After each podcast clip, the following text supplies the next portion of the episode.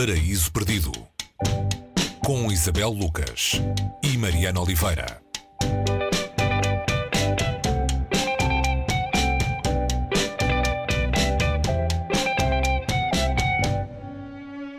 Um desaparecimento misterioso de uma rapariga adolescente nas indiações de uma pequena aldeia, uh, talvez a suspeita de um crime, uh, uma comunidade que se mobiliza em torno desse acontecimento. Eis alguns dos escondimentos de Reservatório 13, de John McGregor, é o livro que hoje trazemos ao Paraíso Perdido.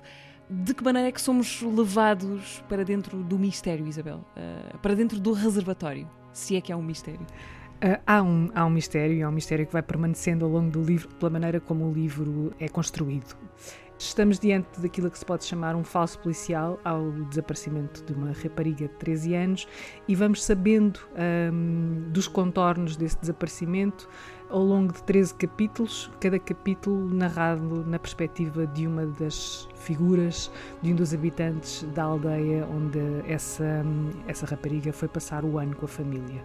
Estamos aqui perante uma, uma fórmula que não é original na, na literatura, que é alguém que vem de fora e que eh, traz o desassossego a um sítio supostamente ou idealmente ou ide idealizado por quem lá vive como um sítio normal. Portanto, estamos perante gente comum, um lugar comum, onde tudo o que acontece é comum até que esta rapariga chamada Rebeca desaparece eh, na noite de Ano Novo.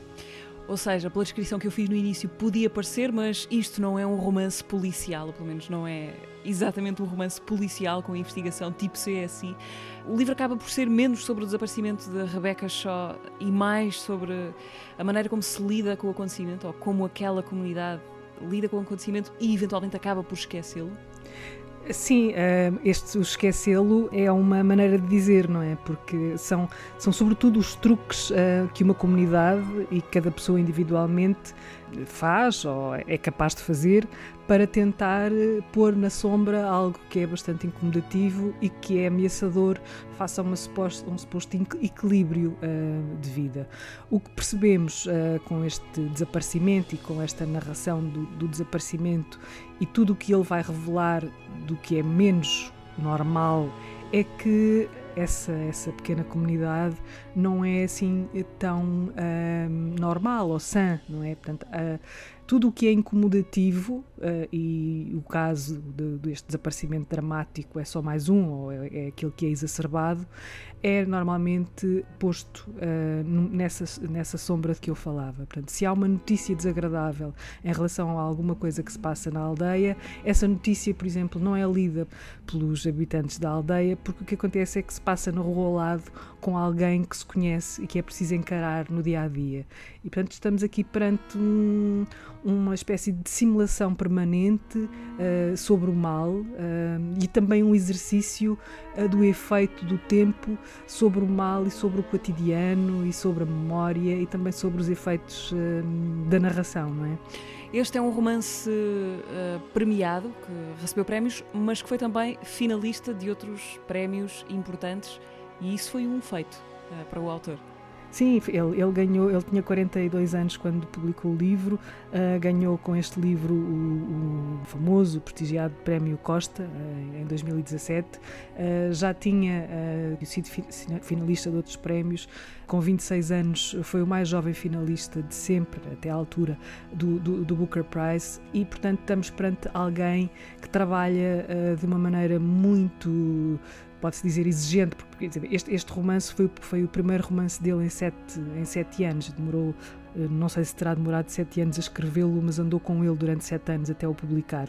E o que, o que é um facto aqui é que ele consegue ter aqui um grande trabalho, eh, acho que é sobretudo sobre essa, essa reflexão sobre, sobre o tempo e sobre aquilo, eh, uma elaboração também muito grande sobre cada uma das personagens que ele escolhe para a sua narrativa e a paisagem, a paisagem onde esta aldeia existe, que é quase também uma, uma, persona, uma personagem será talvez a grande personagem eh, deste livro, onde muita coisa acontece, muita coisa se passa em surdina, muitas vozes se cruzam.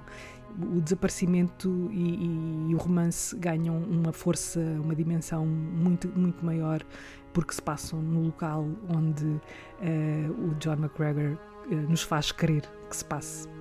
O livro está editado em português pela Elsinor, traduzido do inglês por Joana Neves. Esta semana o convite é para espreitarem o Reservatório 13 e verem uh, o que lá está dentro, dentro das páginas. O livro de John McGregor que trouxemos hoje uh, para a estante do Paris Perdido. Isabel, até para a semana. Até para a semana, Mariana.